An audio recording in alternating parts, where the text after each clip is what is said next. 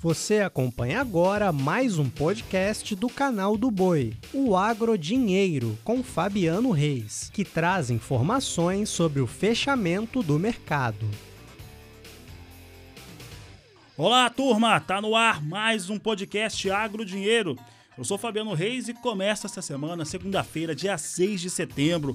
É um dia diferente, é feriado nos Estados Unidos, portanto não temos fechamento para soja em Chicago, o dólar ficou sem referência internacional, não há fechamento também para café em Nova York, evidentemente, por conta do feriado. Aqui no Brasil, a situação, o cenário também fica ainda mais lento. Além do peso do feriado norte-americano, nós temos o feriado de 7 de setembro, nesta terça-feira, o que faz com que tenha-se pouquíssimos negócios no mercado. Mas eu falo a respeito dos números do IMEA, Instituto Mato Grossense de Economia Agropecuária, que manteve inalterada a projeção da área a ser cultivada e a produção de soja no ciclo 2021-2022 no maior estado produtor de grãos do Brasil. Em revisão mensal, a entidade indicou área plantada com 10 milhões 840 mil hectares, mesmo número do mês anterior, em relação ao ciclo passado, tem aí um aumento, uma elevação de 3,4%. Já a produtividade estimada em 57,52 sacas por hectare, com elevação de 0,18% na comparação com a temporada passada. A produção seguiu em 37 milhões e 400 mil toneladas na projeção, a mesma que foi divulgada em agosto, mas um aumento de 3,76% em relação ao ano anterior. O Instituto afirmou que a perspectiva é de 25 milímetros em boa parte do estado, quando a gente fala a respeito de chuva nos próximos 30 dias, o que pode favorecer o plantio logo após o fim do vazio sanitário. Fala agora de vaca louca, a vaca louca típica, até porque nós sabemos muito bem qual o peso que isso tem para a pecuária brasileira. Nós dizíamos desde o princípio, quando foi identificado a primeira questão em Minas Gerais, que era típico e isso não deveria fazer nenhuma situação diferente no mercado e que o pecuarista precisaria ficar atento e principalmente talvez se afastar um pouco das negociações. E olha, a coisa vai andando. Hoje, no Agricultura BR segunda edição, na hora do almoço, eu conversei com Alcides Torres, da Scott Consultoria, e eu falava com ele sobre esse caso atípico da doença da vaca louca e qual era a avaliação dele para os impactos do mercado. E Alcides respondeu. Boa tarde, Fabiano. Bom, você já fez um resumão aí do que aconteceu, né? Então já está bem, é, é, bem explicado.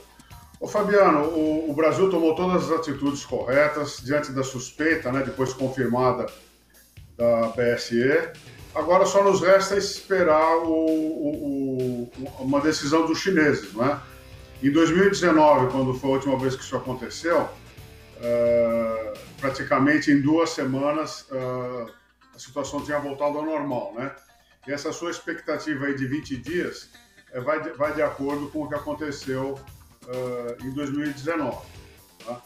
Uh, de maneira, assim, no conjunto das coisas, eu acredito que o prejuízo não seja grande, é claro, uh, que se a China voltar a comprar, e, mas aqui, pontualmente, né, quem tem boi confinado que tem que soltar boi agora, e quem está na posição invertida na bolsa, vai amargar algum tipo de prejuízo sim.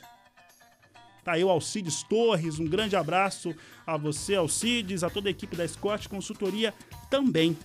E olha, não para por aí, porque na tarde de hoje, aquele cenário que eu dizia que seria em 15 dias, teríamos aí uma solução, uma pontuação mais clara é, para a pecuária brasileira, veio muito antes. Inclusive, veio dois dias antes, no tempo médio, mais rápido do que aconteceu no último caso atípico de vaca louca lá de 2019 em Mato Grosso. Desta vez, a OIE, Organização Mundial de Saúde Animal, dá como encerrado nesta segunda-feira encerrado o caso de vaca louca típica no Brasil. Com isso, China e Brasil já devem conversar nesta terça-feira, com feriado e tudo, a respeito da retomada das exportações.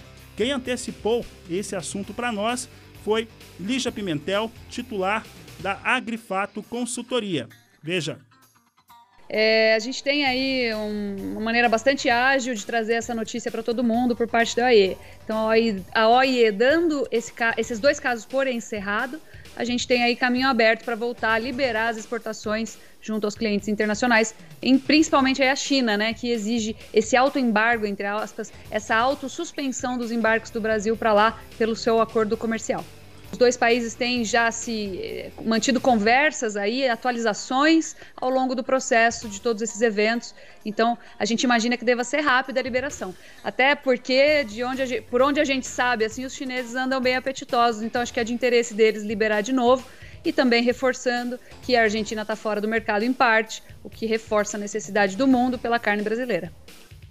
Tá aí a Lígia Pimentel, um grande abraço a Lígia e a equipe da Agrifato, trazendo uma informação que é extremamente importante e a gente aguarda agora os próximos passos no mercado. Ainda o pecuarista, principalmente, deve ter muita atenção em relação aos seus negócios. Não há qualquer motivo neste momento em relação a esse pseudo caso de vaca louca, ou dois casos de vaca louca atípica, para se ter pressão sobre os preços da arroba do boi gordo. Então, Fique atento aí nos seus negócios, na sua comercialização.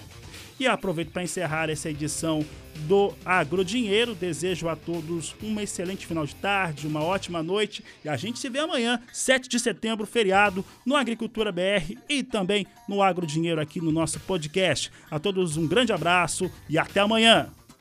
O Agrodinheiro pode ser acompanhado também na programação do canal do Boi e em nosso portal o sba1.com. Até a próxima!